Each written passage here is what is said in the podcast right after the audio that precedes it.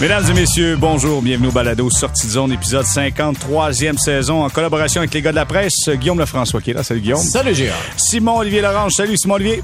Salut les gars. Et notre collègue du 98.5 FM, Jérémy Filosa. Salut Philo. Salut. Comment ça va, mon cher ami Philo? Ah, écoute, euh, de la boue dans le toupette tout le temps. Ah, ben c'est ça qu'il faut. C'est beau, un petit frisé dans tes cheveux. Je le regarde, là. ça, ça te fait super bien. Messieurs, euh, soyons heureux quand même, malgré le fait que la saison s'achève euh, du côté du Canadien de Montréal. Un seul match, ça sera demain, vendredi, face aux Panthers de la Floride. Là, je vous donne un peu le tableau, à quoi ça va ressembler. Vendredi, match contre les Panthers. Samedi, bilan de fin de saison. Dimanche, lundi, chapelle ardente de Guy Lafleur.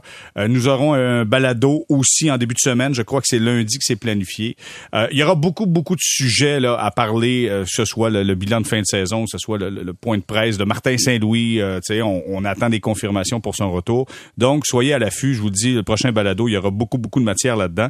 Mais revenons sur cette victoire. Le Canadien qui l'a emporté 4 à 3 face aux Rangers de New York et évite de prolonger à 10 ses insuccès. Ça fait du bien une fois de temps en temps de gagner un match et ça s'est fait face aux Rangers qui étaient sans leur meilleur joueur, faut dire. Là. Il en manquait beaucoup du côté des Rangers, Guillaume. J'étais, j'étais, j'étais, j'étais au match, je couvrais le match pour la presse, puis euh, Martin Saint-Louis a résumé, résumé parfaitement ce qu'on ce qu'on voyait devant nos yeux, ça ressemblait à un match préparatoire. Euh, C'était autant- croche?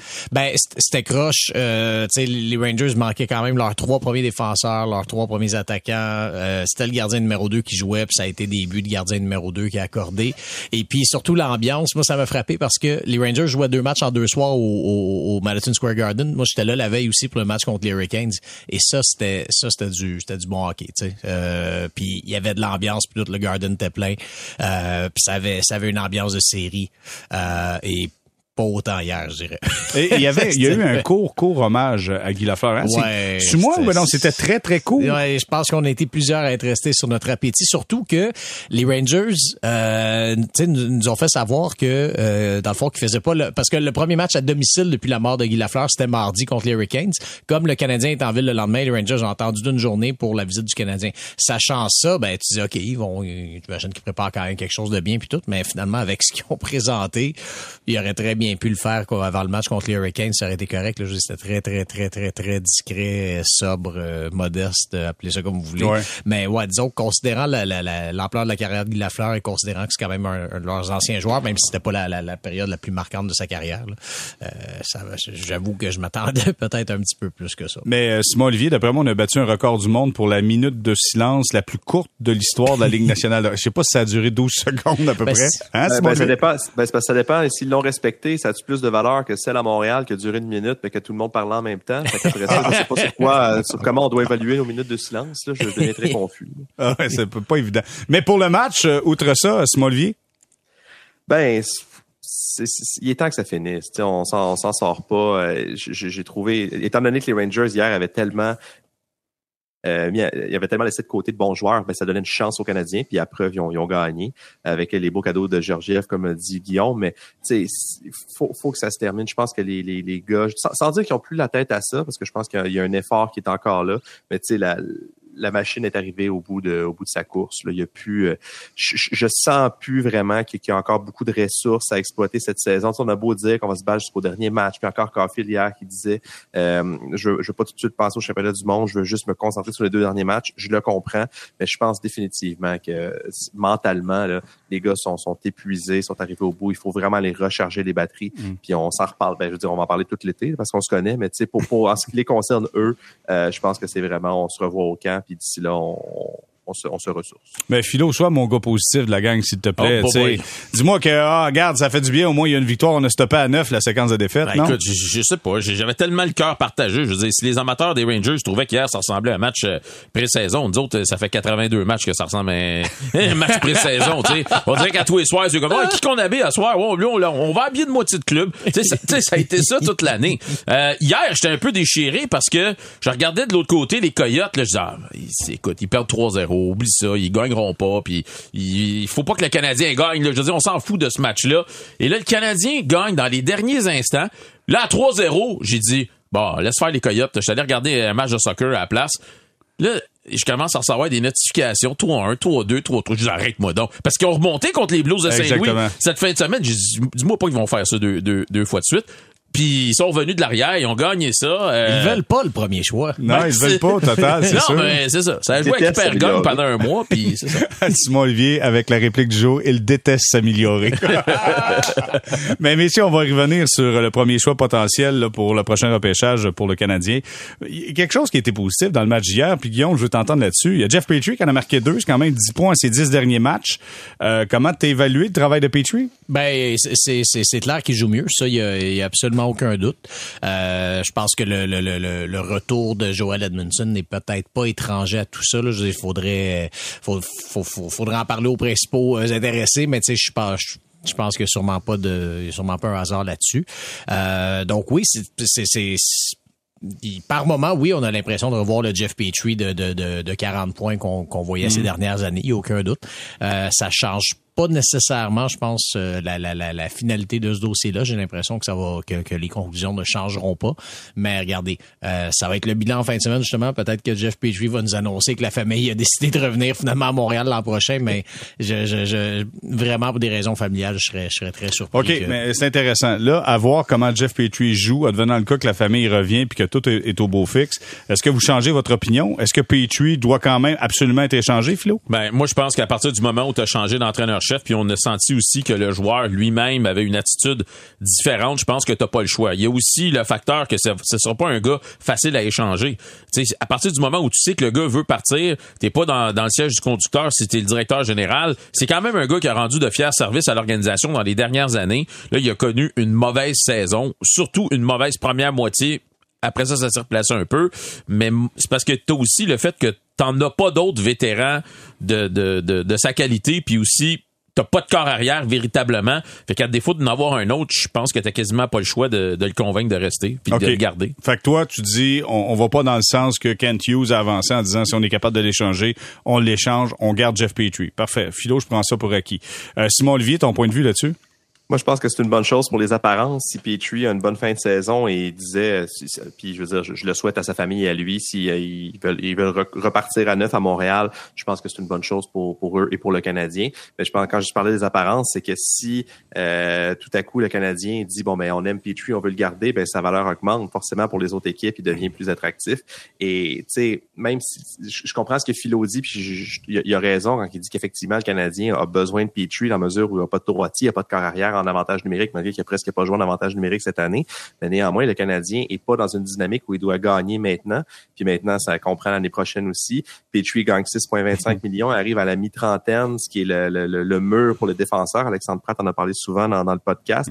Donc, Jeff Petrie, au-delà de la situation familiale, au-delà de tout ça, je pense que si le Canadien trouve une offre à son goût, euh, il devrait, et probablement, dev- il- probablement qu'il va y aller. Hmm. Une offre, une offre qui ne doit, que le Canadien ne peut pas refuser, mais juste. Mais, ben, Vas-y, Guillaume. Ben, ça, j'allais juste ajouter, c'est ça, tu sais, je veux dire, oui, je, moi, je continue à croire qu'il va partir. Par contre, ça te prend un plan B, surtout que, surtout que tu le sais, tu sais, Kent Hughes le sait depuis une moitié de saison, là, que, que, sais, visiblement, il va devoir l'échanger. Donc oui, ça te prend un plan B, parce que là, en ce moment, à droite, on le répète, mais seulement David Savard et Justin Barron. C'est pas assez. Et quand j'ai un plan B, je veux pas dire un gars qui va pouvoir venir jouer euh, sur, la, un troisième duo, ça te prend un défenseur. Faut que tu trouves un défenseur droitier des deux premiers duos.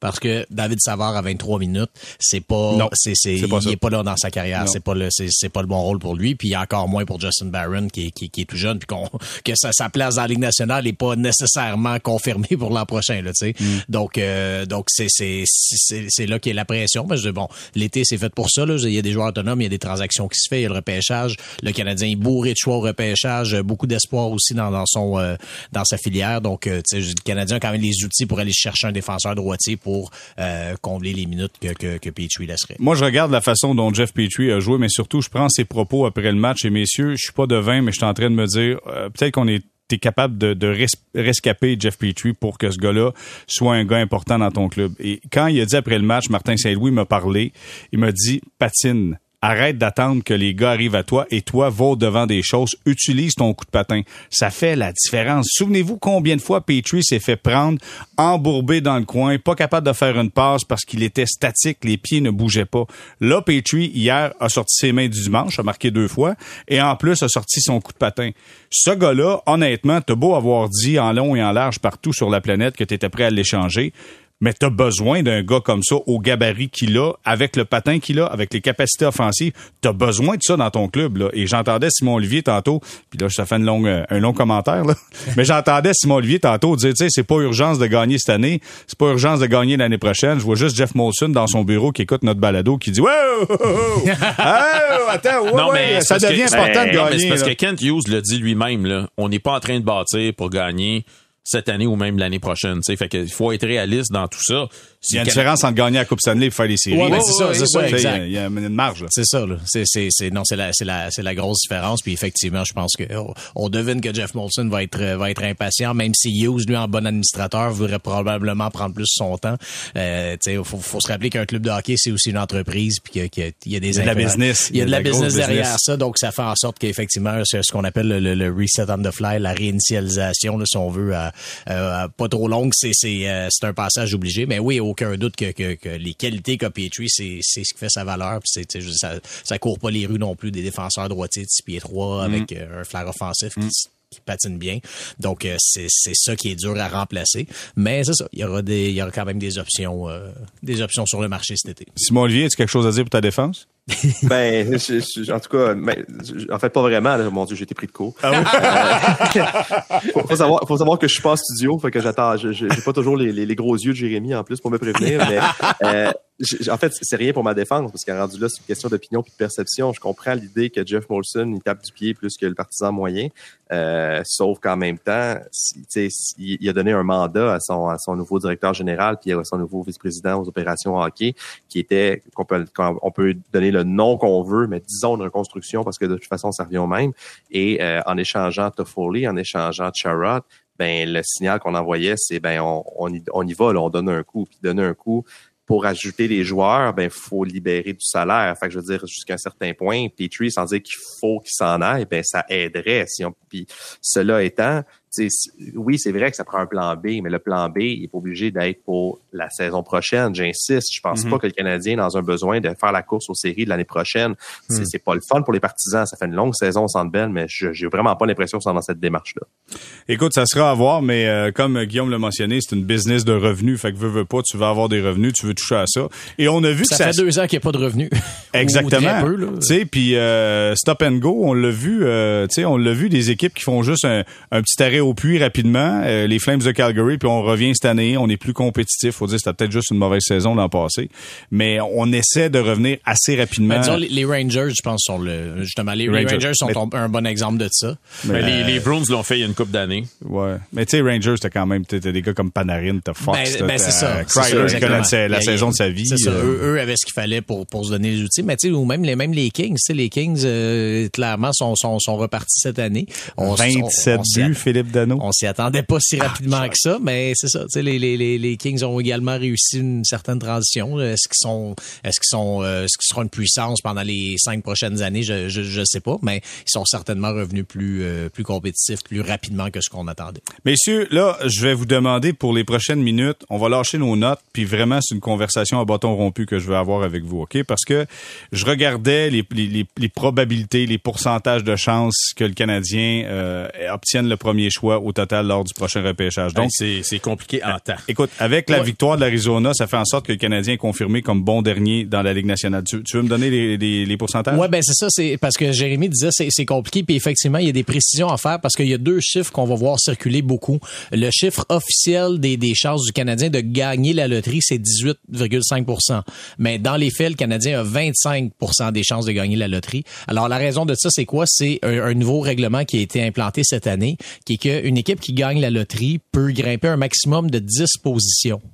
Alors ça, ça veut dire que les équipes, dans le fond, à partir du 12e au 15e rang, donc les, les, quatre dernières équipes dans la loterie, si on si ces équipes-là gagnent, elles peuvent pas monter plus haut que deuxième, troisième, quatrième ou cinquième. Donc, si c'est ces équipes-là qui gagnent, ben le Canadien reste quand même avec le ça premier choix. Ça donne plus de chance aux, Canadiens. Donc, c'est ça, c'est ça. Donc, tu sais, donc, donc oui, c'est donc ces équipes-là ont des pourcentages de chance là, de 1, 1,5, 2% mais dans le fond, c'est ces probabilités-là des équipes 12 à 15, ben s'additionnent aux Canadiens parce que parce que dans le fond, le Canadien n'a pas à gagner la loterie pour avoir le premier choix. Si c'est des équipes de, de, du bas de classement de la loterie qui gagne, ben le Canadien. Parce que quand on y pense, là, écoute, le Canadien ne peut choisir que premier, deuxième ou troisième. Fait que dans le fond, tu te dis, tu as une chance sur trois de finir premier. Donc, euh, théoriquement, déjà, tu dis, on a 33% des chances. Et tu as déjà plus de chances mathématiques que celui qui va gagner le deuxième et le troisième. Donc, tu te dis, ouais, finalement, c'est plus que, c'est presque 40% C'est difficile à comprendre. OK, j'ajoute des chiffres. Le premier choix, c'est 25,5% précisément. Le deuxième choix, d'avoir le deuxième choix, c'est 18,8% et d'avoir le troisième choix, c'est 55,7% des chances d'obtenir le troisième choix. Là, vous avez compris que si tu as 55 au troisième choix, c'est parce que le premier et le deuxième ont été gagnés. Donc, c'est pour ça que tu augmentes ton pourcentage de chance euh, d'obtenir euh, le troisième choix au total. Messieurs, je ben, plus ou moins, en fait, en fait c'est que tu as plus de chances de pas avoir le premier choix que de l'avoir. Exactement, mais un coup qui est parti. T'as raison, Simon Olivier. Merci de me corriger. excuse-moi, excuse-moi. Non, non, non, non c'est parfait. On vient de... Écoute, moi, mes maths 4 sont difficiles, sont très, très difficiles, là. Puis en fait, c'est puis après ça, je te laisse aller avec le reste, c'est que c'est une nuance sur tous les gens qui veulent le tanking, le tanking chaque année pour avoir le premier choix. Faut jamais oublier que, tu c'est sûr que si tu as le quart des boules dans le boulier, mais le trois quarts des boules sont contre toi. Fait que c'est toujours, tu sais, faut, faut, faut ne jamais perdre ça de, de, de vue. Là. Ok, t'as raison là-dessus. Moi, je veux savoir une chose, messieurs. On lâche nos notes un instant. Obtenir le premier choix au repêchage, le tout premier choix au repêchage à Montréal, lors du repêchage qui a lieu à Montréal. Est-ce que c'est un cadeau empoisonné, ça, Guillaume? Je, j'imaginais dans la tête de Shane Wright qui disait à Montréal, premier choix au total, j'ai d'affaires à marcher. Oh, que j'ai d'affaires à marcher. ben oui, oui, il y a de la pression, il n'y a aucun doute. En même temps, ça fait un an qu'on n'arrête pas de dire que c'est pas une cuvée non plus sensationnelle. Donc, je, pense qu'il y a quand même une certaine compréhension là, que c'est pas parce que t'es premier que t'es le prochain Connor McDavid ou le prochain Austin Matthews. Je pense que c'est assez bien compris de la part de tout le monde. Donc ça, c'est une chose. Euh, après ça, l'autre chose, regardez, je veux dire, euh, un, premier choix, c'est loin d'être une garantie. Mais tu sais, à chaque année, même dans les mauvais repêchages, c'est sûr que tu un excellent joueur qui est caché à quelque part dans le top 5. Là. Même dans, je dis, je, baisse la barre comme ça parce que je repasse tout le temps au repêchage de 2012, là, qui, qui est probablement un des pires top 5 de l'histoire, mais il y avait quand même Morgan Riley cinquième. Donc, tu sais, il y en avait un très bon joueur, il était là, faut juste que tes gars le trouvent. Euh, donc, tu sais, mais est-ce que c'est un cadeau empoisonné? Je suis pas prêt à le dire parce que je veux tu vas quand même dénicher un très bon joueur. Euh, je pense que ça va aller au début. Ça va être une gestion, je pense, en, en, cours de route. Tu sais, Alex Galchenyuk, qu'on va dire, là, tu sais, qui, euh, bon, il est arrivé, puis même Kotkaniemi, tu sais, c'est des gars qui sont arrivés dès leur première année, ils ont fait leur place dans l'équipe. C'était tout nouveau, tout beau. C'est pas des gars qui ont été étouffés par la pression dès le début. Donc, tu sais, as un effet, je pense, qui est, qui est super encourageant au début. Après ça, ben, c'est de gérer ça. Je dans les deux cas, pour des raisons très différentes, mm-hmm. ça, ça finit par se gâcher. Est-ce que la pression liée à leur rendre repêchage était liée? Euh, sans doute que ça faisait partie de l'équation. Euh, au début, il a pas déçu. non, pas, ça, ben, pas du tout. Kéké, on s'est posé des questions, mais parce que Kachuk était là du côté d'Ottawa. Exact. Mais Galchenyuk, quand il est arrivé, écoute, il était tout feu, tout flamme avec l'équipe, là. Oh oui, non, tout à fait. C'était très, c'était bien parti. Vas-y, Simon. Non, non, parce que j'ai juste acquiescé, mais je ne l'ai pas te, te couper. Euh, euh, ben, J'apprécie que tu acquiesces. Ben, tant, tant qu'à être là, Simon Olivier, je veux savoir, crois-tu que les gens seront prêts à accepter que c'est pas Dieu le Père qu'on vient de repêcher premier au total?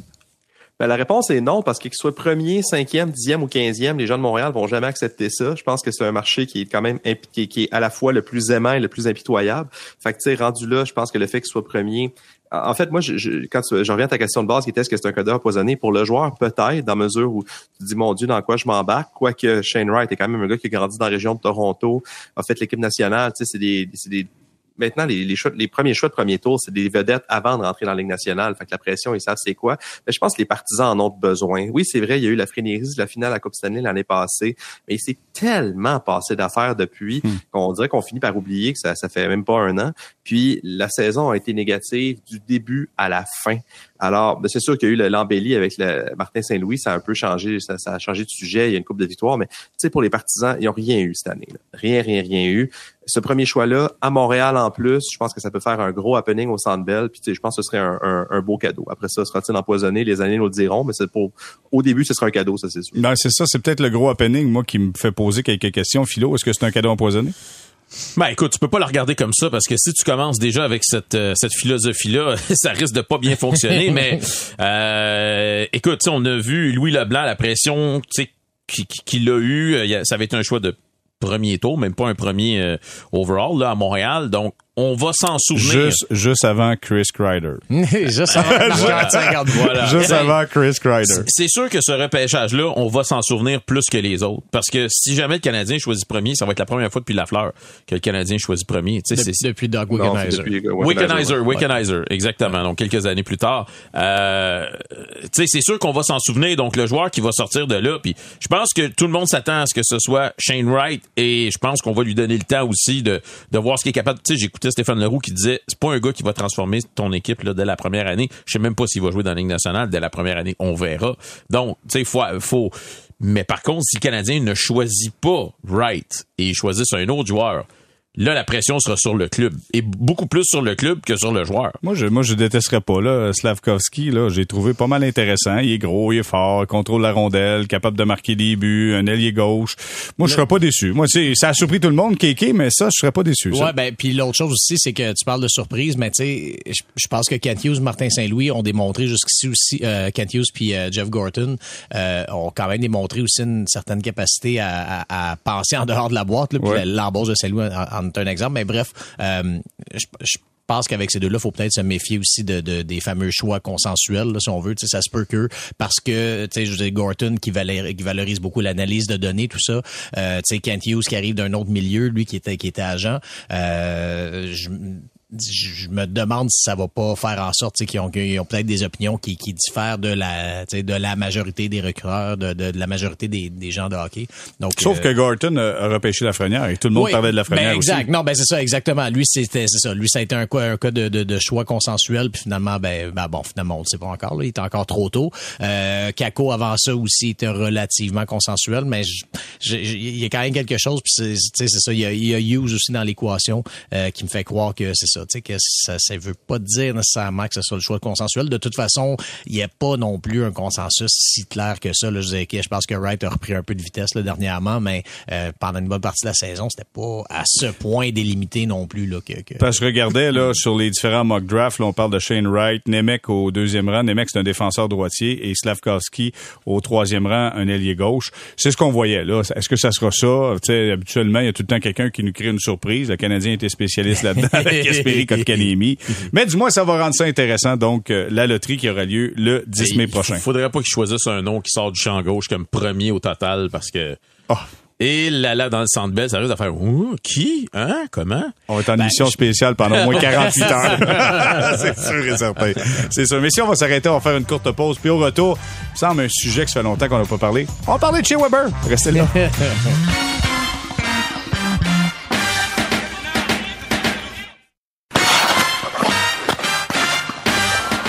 On est de retour au balado Sortie de zone, épisode 53e saison. Je vous rappelle, c'est avant-dernier balado. Il y en aura un lundi prochain suite au bilan du Canadien ce week-end. Donc, match vendredi demain face aux Panthers de la Floride. Samedi, bilan de fin de saison. Et nous, on sera là lundi pour analyser tout ça avec euh, nos experts. Euh, messieurs, avant d'aller à la pause, j'ai dit un sujet qui me semble, ça fait longtemps qu'on n'a pas parlé. On va parler de Shea Weber. Oui, oui. Parce qu'il va être à Montréal en vue d'un examen médical. Enfin, il a pris ses valises, a trouvé le moyen de s'acheter un billet d'avion et venir faire un tour du côté de Montréal. Euh, la grande question, c'est va-t-il parler aux médias? Je, je penserais pas. Imagine, non? Tu penses? parler aux médias? Tu penses que non? Ah, écoute, il aime tellement ça, là. C'est sûr que c'est lui je pense qu'il parlera pas aux médias? C'est lui qui va demander à l'organisation de parler aux médias. Tu es en train de me dire que tu crois que chez Weber ne parlera pas aux médias s'il est à Montréal. Mais je veux dire, il, a-tu parlé aux médias quand l'équipe était sur la route puis il était là? Non. Je pense que deux fois, il a rejoint le club sur la route. Les deux fois, il a pas parlé. Il est pas venu au match d'ouverture. Tu sais, pour moi, là, chez Weber, c'est un joueur retraité. Tu sais, c'est, c'est un ancien capitaine du Canadien. Chut, tu peux pas dire ça. Comme, retraité. Euh, dis pas ça. Tu sais, je veux dire. Je veux pas que la Ligue nationale écoute notre balado. Non, mais la, la réalité, là, c'est que c'est une technicalité qui fait qu'on parle pas de chez Weber en tant qu'ancien joueur, ancien capitaine du Canadien de Montréal. Donc, euh, est-ce que j'aurais aimé ça que ce soit différent dans son cas? Absolument. Mais là, regarde, clairement, on s'est rendu à l'évidence. Puis, écoute, Kent Hughes l'a dit qu'il était très confiant de pouvoir échanger son contrat cet été. Donc, euh, ça va mettre un terme finalement à, toutes ces discussions. Simon Olivier, je veux avoir ton pif là-dessus. Crois-tu qu'il va parler aux médias? Je pense que c'est une possibilité. Euh, je sais que le, le, l'intention du, département des communications du Canadien, c'est qu'il parle. Fait que la balle est vraiment dans son camp. Mais après ça, est-ce que ça va arriver? Tu sais, on, Jérémy l'a dit, les Canadiens croisé deux fois Weber euh, sa route cette saison. Moi, j'étais à Seattle avec l'équipe au tout début de la saison. Weber était littéralement à 15 pieds de nous autres. J'avais proposé qu'on le rencontre, étant donné qu'on était peu de médias, on nous a dit non. Euh, puis quand je dis on, c'était le, le porte-parole d'équipe qui était Paul Wilson, mais la décision pouvait venir de Weber. Je sais pas c'était de qui. À Vancouver, ils sont fait dire non. Le, euh, Weber est venu à Montréal cette saison. Je pense que c'était en novembre. On a vu des images sur des réseaux sociaux de lui qui allait jouer au soccer avec les gars avant le match. Tout le monde tripait, puis on l'a pas vu plus. Fait visiblement, lui ne semble pas emballé de nous parler. Est-ce que c'est une question, euh, je veux dire, légale, même si c'est pas nécessairement un, enjeu légal, mais plus euh, administratif, euh, je sais pas. Est-ce que c'est vraiment parce que lui veut pas, je sais pas non plus. Mais en tout cas, je, je parierais pas ma maison, mais je pense que ça se peut. OK, mais Guillaume, verrais-tu Weber arriver sur l'estrade et nous donner quelques balivernes, là, en disant, ah oh, non, non, écoute, je suis toujours blessé. C'est un gars qui est assez droit habituellement, tu sais. Fait que le mettre d'une situation où Weber arrive puis nous donne trois, quatre balles courbe, lente, tombante. Il me semble que c'est pas lui, c'est pas chez Weber. Fait que tant qu'à faire ça, c'est un petit peu normal qu'il parle pas, non? Ben, peut-être. C'est sûr, on se le cachera pas. C'est vraiment, c'est ça. C'est le dossier médical qui est délicat. Je pense que l'enjeu derrière tout ça, c'est qu'il doit y avoir certaines phrases qu'il ne peut pas prononcer que s'il prononce et qu'éventuellement il y a un recours contre le, contrat et l'admissibilité de son, de son contrat pour sa place à l'aise des blessés, euh, ça pourrait mettre dans l'embarras, que ce soit le Canadien ou les Prédateurs de Nashville, qui sont qui seront l'équipe pénalisée, qui serait l'équipe pénalisée si Canadien pas tant ça. Exactement, c'est ça. Le Canadien, c'est limité. Mais c'est ça, les Prédateurs, par contre, si la Ligue devait dire euh, non, euh, t'es, t'es apte à jouer. ta retraite, euh, ouais, t'es, ben, ou, t'es pas apte à jouer et tu dois prendre ta retraite, les Prédateurs, c'est, c'est, c'est catastrophique, là, eux, comme, comme impact. Donc, bref, ça, c'est ça, c'est une des choses cela dit, je, je, sais vraiment pas. Est-ce que, est-ce qu'ils vont simplement nous dire, regardez, chez Weber va répondre aux questions sur sa santé, il commentera pas. C'est, c'est, c'est pas impossible que ce soit ça. Puis à ce moment-là, ça va être des banalités sur euh, la saison de l'équipe, euh, peu importe. Euh, mais cela dit, je, il me semble que en raison du fait qu'il est le capitaine du Canadien, je pense que ça serait important qu'il parle parce que euh, quand Marc Bergevin, puis là je comprends que c'est probablement plus la décision de Bergevin que de Weber lui-même, mais quand Bergevin a dit il va rester notre capitaine quand même cette année, mais quand tu as ce statut-là, ben ça vient avec un certain degré de responsabilité médiatique. Je veux mm-hmm. c'est c'est c'est puis là je sais bien que c'est un capitaine de, de, de, papier là si on veut cette année parce qu'il était pas dans l'entourage d'équipe, mais ça reste que comme organisation si tu prends la décision de lui laisser le capitaine le, le, le C, ben ça ça ça vient avec un minimum, moi, je pense, de, de, de responsabilité. Et, euh, Mais ben, il est peut-être un peu pris là-dedans, lui aussi. Peut-être que c'était pas sa décision. Peut-être que lui, s'il pouvait, il dirait qu'il est à la retraite puis qu'il n'est plus le capitaine de l'équipe. Je veux dire, euh, euh, le fait qu'il demeure, entre guillemets, actif, c'est une histoire de convention collective. Le fait qu'il demeure le capitaine, c'est pas mal, je pense, le club qui a décidé de pas dire on n'a pas de capitaine au moment où on se parle. Donc, il est peut-être pogné là-dedans, je sais pas. Ben, oui, vas-y, Simon Olivier. En fait, juste une petite précision. Ça fait, c'est pas une précision, plus un ajout. Euh, tu sais, c'est parce que juste que les gens comprennent bien, ça, ça peut avoir l'air d'un caprice de, de médias. Tu sais, nous, on tire sur notre couverte parce qu'on défend notre paroisse. On, tu sais, on est avec les joueurs tous les jours, puis on veut parler à Weber, les journalistes veulent parler à Weber, gang, gang, gang. Mais tu sais, ultimement, on, on, s'en fout de nous. Tu sais, c'est au public qui parle. Tu sais, Weber, il a pas rien, rien dit aux partisans cette année. Tu sais, il a juste disparu c'est comme l'été passé, il y a eu la finale à la Coupe Stanley. Après ça, on a appris qu'il était gravement blessé, qu'il pourrait plus revenir au jeu, et, et puis rien. sais, je veux dire, Guillaume parlait de la responsabilité médiatique de Weber. Cette responsabilité médiatique-là, ben, ultimement, c'est la responsabilité, selon moi, envers les fans. C'est à eux qui parlent pas en gardant le silence, en se terrant en Colombie-Britannique, puis en, en essayant de, de, de pas faire de vagues, rien. Puis c'est ça que je trouve déplorable, ultimement. T'as raison là-dessus à 100% Mais moi, je vais ajouter quelque chose. Tu sais, c'est pas comme si la Ligue nationale de hockey savait pas qu'est-ce qui se passe, là. Non, mais c'est soyons honnêtes. Là. tout, le monde sait qu'est-ce qui se passe. La ligue le sait, c'est sûr et certain. Euh, tu sais, Jonathan Drouin a pris tout le monde par surprise un moment en disant, ben tu sais, tout le monde le sait qu'il est à retraite, puis on a fait un gros cas de ça. Ben excusez-moi, si la ligue est pas au courant que le gars ben il est à retraite, c'est juste que là, il est pris avec des conditions de contrat qui font en sorte que s'il prend sa retraite, lui il a plus une scène, Nashville est pénalisé, puis le Canadien c'est à peine quelques, c'est quoi, 800 000, je pense. Ouais, moins que ça, mais je pense. Je c'est 400 000 dollars. Tu sais, c'est une babiole là. C'est ça. Il y a peut-être la question des assurances aussi là-dedans honnêtement, je sais pas si le, le, le, puis là, là c'est un domaine que je connais aucunement, mais tu sais, est-ce que est-ce que c'est un cas aussi les l'assureur va dire, euh, regarde, moi je, je, je, paye pas pour ça, tu sais, regardez, tu sais. Mais encore là. Non, mais ce que je veux dire, c'est après moi, les assureurs sont au courant de ce qui se passe présentement là. Écoute, on, on a-tu hâte que les vieux contrats là, les les euh, ben, front loaded là, disparaissent? Parce que ça, il y en aura plus bientôt là, parce que là, toutes les équipes sont limitées à 8 ans maximum et euh, on sait que les moyennes sur les contrats, euh, c'est plus comme c'était dans le temps où les équipes Est-ce que Weber, c'est le dernier? Euh, Parce que Souter a été racheté. Souter en avait un solide. Barisé, ouais, Souter Barisé ont été rachetés. Des contrats jumeaux. Autre ça. Ovechkin a fait le sien. Oui, exactement. Oui. Il, il en reste pratiquement plus. Euh, tu sais, il y avait le Wongo à un moment donné et tout ça, mais on arrive à la fin de tout ça, puis il faut, parce que c'est une comédie là présentement. Et on peut pas parler, on peut pas dire. Je veux dire, tout le monde, tu viens de le dire, tout le monde le sait. C'est Duncan Keith. Duncan Keith. Duncan Keith, Duncan Keith. 13 ans, contrat de 13 ans. Lui, c'est l'avant-dernière année euh, cette euh, cette année. Donc, il reste lui et euh, l'autre l'autre que je me questionnais, mais je pense pas que ce soit ça. Mais je me questionnais, non, c'est ça. Je me questionnais sur Kane et Tage, mais non, c'est des contrats de 8 ans en bonne et due forme. Bon, ben voilà. fait que donc, c'est la fin d'une époque avec le contrat de chez Weber. Alléluia. Et Duncan Keith, quand ça se terminera. Ben oui et non. et pourquoi? Ben parce que c'est oui, c'est c'est la fin de l'époque des très longs contrats contre laquelle la ligue s'est imposée jusqu'à un certain moment. Mais quand tu sais, c'est puis aussi la fin des, des je, je, reprends le mot de Jérémy parce que j'en ai pas de meilleur qui est front loaded, c'est-à-dire de donner beaucoup d'argent en début de contrat et décroissant. Sauf que je regarde le salaire de le, contrat d'Alex Petrangelo dont il écoule la deuxième saison, dont il va écouler la, la, fin euh, la fin de la présente saison en vacances comme on le sait. Euh, les quatre les cinq dernières saisons, c'est 12.3, 12.5, 10 et 8.8. Euh, c'est plutôt. Fait que c'est, c'est beaucoup, euh, c'est beaucoup, beaucoup, beaucoup d'argent en fin de contrat. Fait que par exemple, si Pietrangelo se blessait demain et pourrait, pouvait plus jouer au hockey, ben est-ce qu'il prendrait sa retraite? Ben absolument pas, parce que lui, l'équipe lui devrait encore, euh, je sais pas moi, je fais un calcul rapidement, une quarantaine de millions de dollars.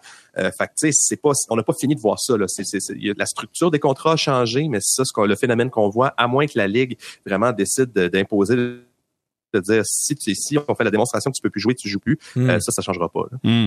Ah, clairement, tant qu'il y aura un DG et un agent qui sont prêts à essayer de faire rentrer quelque chose d'une affaire qui est très très serrée comme la masse salariale, il va toujours avoir quelqu'un qui va tenter de, de, de, de passer. C'est ça que je te disais en début de semaine que c'est pas impossible qu'on se retrouve un peu dans la même situation avec Carey Price cet été c'est pas impossible qu'on soit dans une situation où on va lui demander de pas annoncer officiellement sa retraite parce que euh, on va pouvoir euh, économiser de l'argent en le mettant sur la liste des joueurs blessés à long terme. Non, mais tu sais, je peux comprendre, exemple, le Canadien qui décide avec Carey Price, si ce dernier arrivait en disant, moi, je, prends ma retraite en raison de blessure, puis dire, regarde, euh, il dit pas le mot retraite, mais on continue à le payer parce que Carey Price a représenté quelque chose de majeur avec le Canadien. Tu sais, depuis tant d'années, il est là. Il a été le personnage le plus important de l'organisation. Chez Weber, c'est pas le cas, là. Tu sais, qu'est-ce que qu'est-ce que le Canadien doit à mais, mais Je pense qu'il y a rien, c'est toute la mathématique. Tu sais, il y a rien, il y a pas d'émotion là-dedans. Là. C'est, c'est de la mathématique. Ça peut-tu nous aider, oui ou non? Avec la place. Ben, c'est, pas, pas, juste, ben, c'est pas juste ça. Puis je, je sais que le but, c'est pas qu'on parle d'argent pendant tout l'épisode, mais c'est aussi pour, dans, pour le joueur. Tu sais, je regarde le, contrat de Carey Price. À vue de nez, je pense que la, la pénalité serait pas énorme, surtout échelonnée dans le temps. Euh, sauf que parce que le, contrat quand même, il fluctue pas tant que ça, puis les, les, sommes qui lui sont dues pour les quatre dernières saisons sont pas très loin de la moyenne annuelle. Sauf que euh, je regarde, il reste 7.5 plus 8.5, ça fait 16 plus 7 plus il reste 31 millions à payer. Ça, veut dire que Price dirait bon mais moi je renonce à 31 millions de dollars.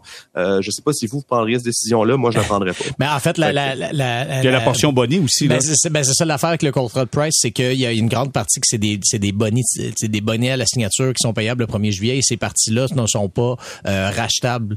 Donc c'est ça dans le fond, c'est de l'argent qui est, qui est garanti aux joueurs. Donc tu sais c'est euh, donc les le, en termes de salaire de base, c'est ça, c'est des 2 millions par année. Donc c'est ça, c'est pas énorme comme comme salaire de base. Euh, mais par contre pour le Canadien, c'est c'est c'est un cauchemar à racheter sous le plafond salarial. Euh, donc c'est c'est là qui, qui, est difficile. En passant parenthèse, on, a, on oubliait Sidney Crosby dans les contrats. Euh, ah il est là-dedans encore. Lui? il est encore là-dedans. Oui, puis il reste trois autres années à son contrat.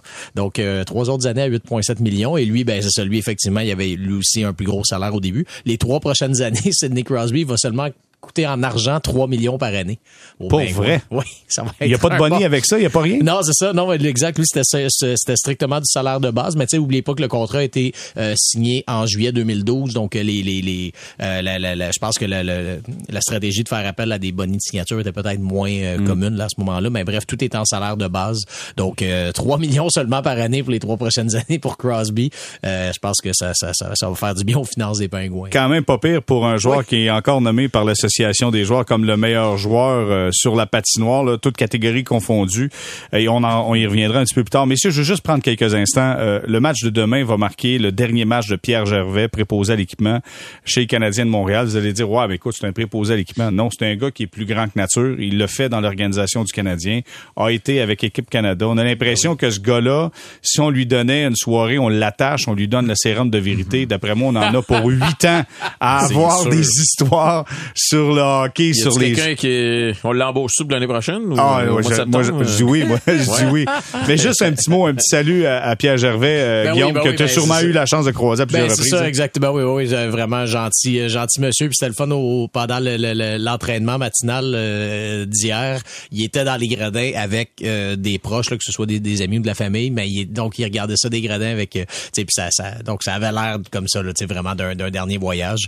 bien content pour lui en plus. Il était chanceux d'avoir ce dernier match-là sur la route à, New York. C'est c'est mieux qu'un dernier match à Edmonton, disons. Là, donc, en effet. Le, calendrier a bien fait les choses pour lui quand même. Les, préposés à l'équipement, là, c'est souvent les meilleurs amis de certains joueurs dans le vestiaire. Hein. écoute, ils font tout pour ces gars-là. Puis euh, des fois, ils se retrouvent dans des situations un peu embarrassantes en leur arrivée en ville. Ben là, le sérum de, le sérum de vérité. Et voilà. Et là, le téléphone sonne, puis on appelle euh, justement euh, le préposé à l'équipement. Écoute, euh, je suis dans la tête du restaurant, ma carte de crédit marche pas. Puis, tu veux m'aider? Exactement. Donc, écoute, ce sont des rôles beaucoup plus importants qu'on puisse le penser. Puis euh, ces gars-là souvent gardent l'harmonie aussi dans le vestiaire. j'ai vu, j'ai lu un papier puis les boys, je sais pas si c'était à la presse ou au journal de Montréal, je sais pas, mais on parlait du souper des recrues et euh, on disait qu'il y avait quelques recrues au courant des dernières années qui s'étaient fait avoir avec des bouteilles de vin extrêmement chères puis que ça valait pas le prix nécessairement. Lui, c'est un grand connaisseur de vin et là, j'ai appris que lui allait faire le tour avant au restaurant pour évaluer les bouteilles pour savoir si c'était le bon prix pour pas qu'on ah hein. pour pas qu'on se mette à frauder un peu les oh. jeunes les jeunes un peu gorlots. Un bon rapport qualité-prix. Ouais, c'est ça pour savoir si c'était vrai. Tu sais, quand même, tu vois que c'est un gars qui a à cœur l'équipe et à cœur les joueurs. Simon Olivier, je sais pas si tu as eu la chance de le croiser un peu. Ben en fait très très en fait je, je vais dire pas, pas vraiment. Je pense pas qu'on s'est même déjà présenté officiellement mais c'est vraiment un tout petit détail. Mais tantôt quand tu disais que c'était vraiment une personne gentille avant Noël je l'ai croisé. C'était un voyage. Je pense que c'était à Nashville. On allait bêtement souper à la salle de la salle de, repas de, de l'arena. Et il était là puis c'était que nous autres puis on a jasé de choses et d'autres. Puis ça n'a pas l'air spécial, mais faut savoir que ça, c'était avant le, le, le, grand ménage ou juste après, je sais pas.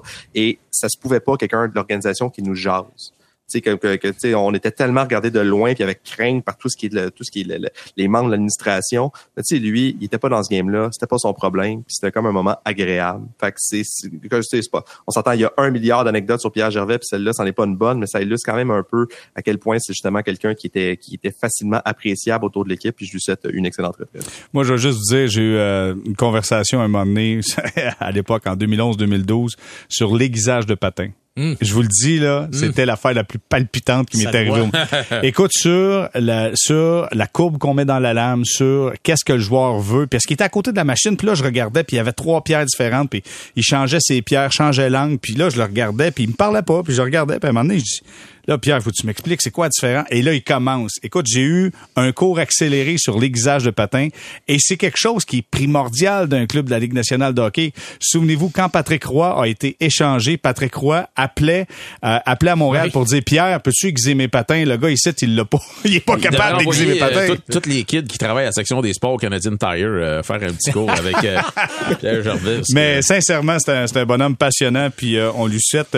Je pense qu'il demeure dans l'organisation du Canadien mais avec d'autres fonctions. Là. Ouais, dans des rôles, euh, un rôle plus léger, mais ça, ça c'est un classique, euh, je pense, de, dans les organisations, des organisations de sport. Souvent, c'est rare de, de, de qu'on voit quelqu'un qui réussit vraiment à couper net. Là, tu sais, souvent, c'est des, des trucs un peu progressifs. Donc, euh, donc on va le recroiser, mais oui, ne serait-ce que comme onologue ou sommelier, je pense qu'il pourrait oui, ben fonction. C'est les recrues qui veulent euh, qui veulent absolument que Pierre reste pour pas que ça coûte trop cher au party des recrues. Messieurs, on va s'arrêter, on va faire une courte pause, puis on va aller voir ailleurs Ligue nationale, exclu des séries de fin de saison. Est-ce que les Golden Knights ont perdu leur pari avec Jack Eichel? On en parle au retour. Restez là.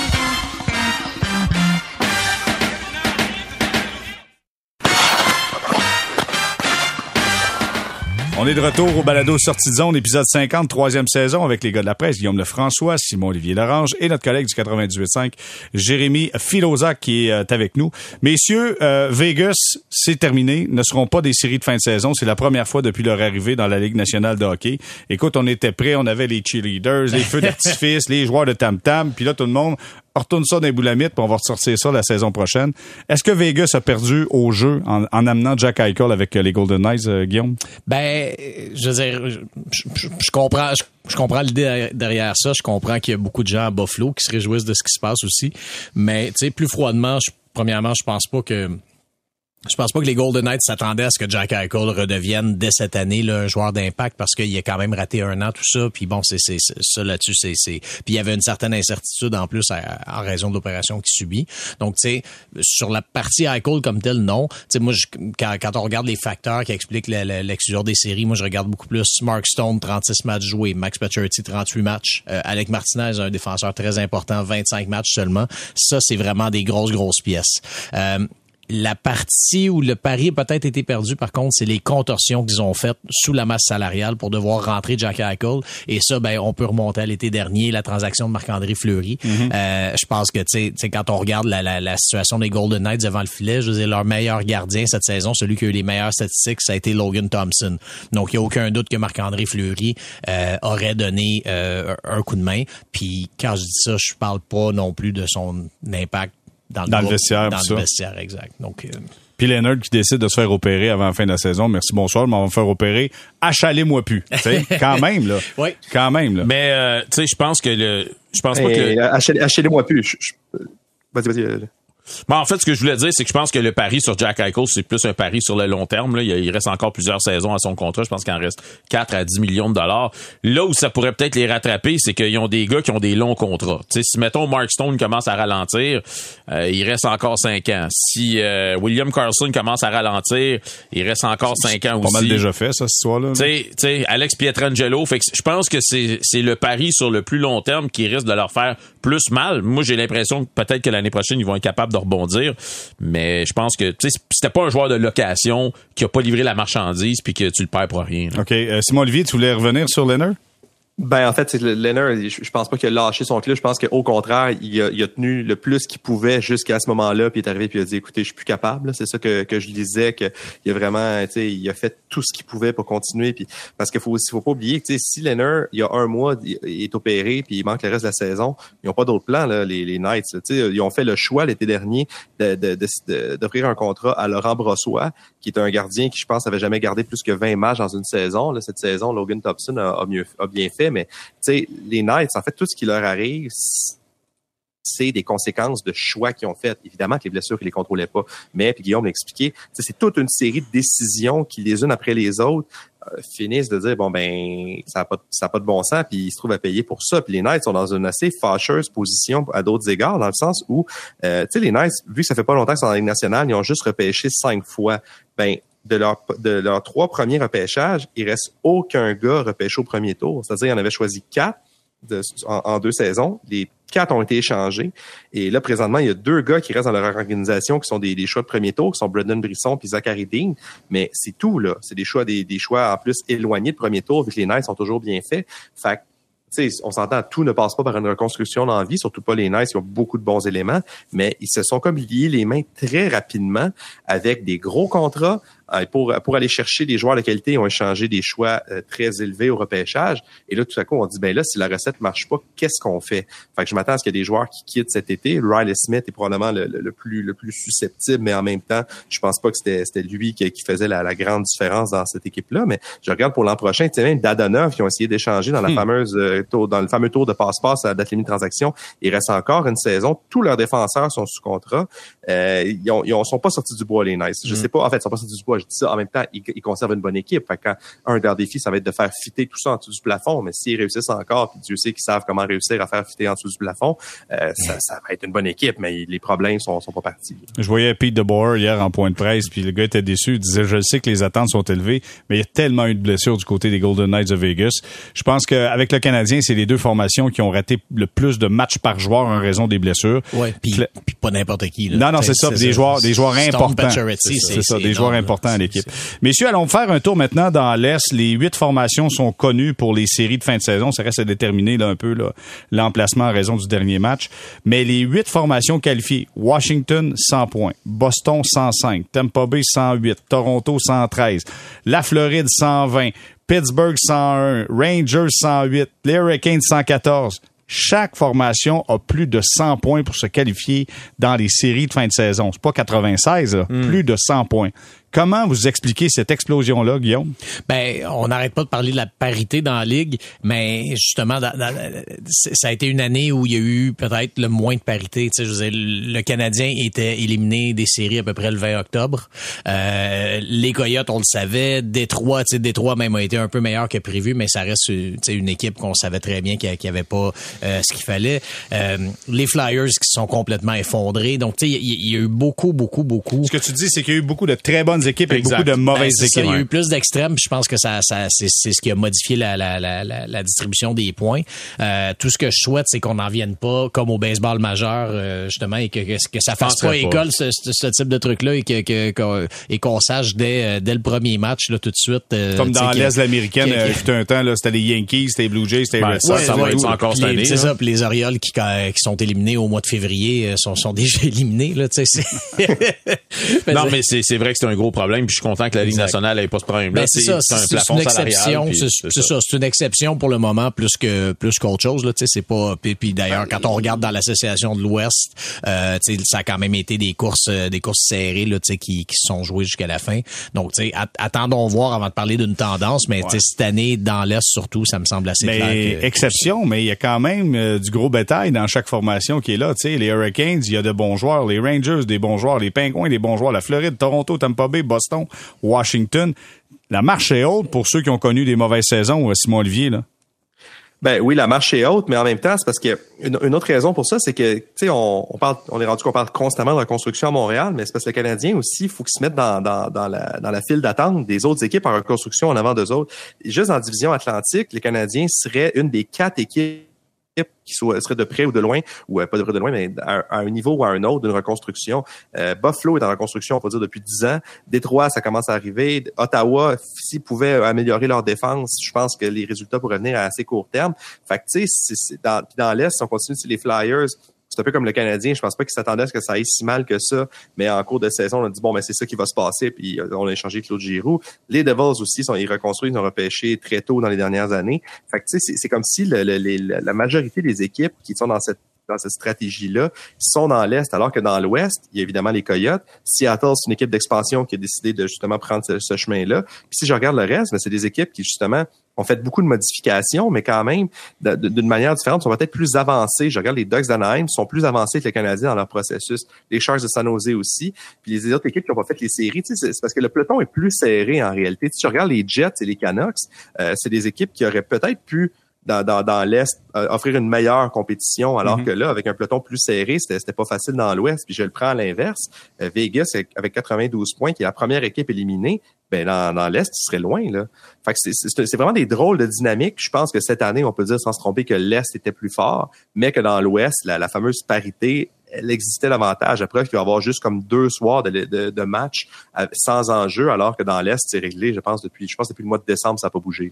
à peu près. Non, oui, non, mais c'est vrai pareil. C'est quand même assez fou, là. Puis j'ai le classement sous les yeux et ça fait mal à voir que le Canadien est 32e avec 53 points. Hey, mm-hmm. imaginez-vous, là quelle année de misère, 53 points pour le Canadien. Ça a été de loin ah, là. Je veux dire, moi, je, regarde le Canadien depuis euh, les années 70 là, puis bon, j'ai peut-être pas la, la, même mémoire, mais je veux dire, on n'a jamais eu une saison aussi misérable pour toutes les raisons qu'on connaît. Là, la COVID, euh, les blessures, les changements de personnel autant euh, Les contre-performances sur la glace. Les contre-performances, euh, je veux dire, tout était là. C'était une année désastreuse. Quand on, on, on remarque là, que leur différentiel de but, c'est moins 106, c'est quelque chose. C'est, c'est, c'est extraordinaire. Donc, euh... On rit, mais c'est pas drôle. Non, non, on rit, mais c'est pas drôle. Non, non, non, écoute, la seule chose drôle, qui, est, qui est club-là. bonne, c'est que ça soit fini. Là, parce Un, que... un, ça, c'est chiffre magique, un match à faire. Un match, puis c'est demain face aux Panthers de la Floride. Et nous, c'est 1-1-1 également, parce que c'est un balado. Ça sera lundi prochain. Et on sera en mesure de se faire un bilan général de cette difficile saison du Canadien avec 53 points seulement. Bon, ben, ça complète euh, cet épisode 50 du balado Sortie de zone. Je dis un gros merci à Guillaume Lefrançois qui est avec nous. Salut, Guillaume. Merci, JR. Euh, Simon-Olivier Larange, toujours un plaisir. Merci à vous autres. Et Jérémy Filosa, au plaisir de se reparler. À la prochaine. Voilà ce qui conclut cette édition 50 du balado Sortie de zone. Et nous, on se donne rendez-vous dès lundi pour la conclusion du balado.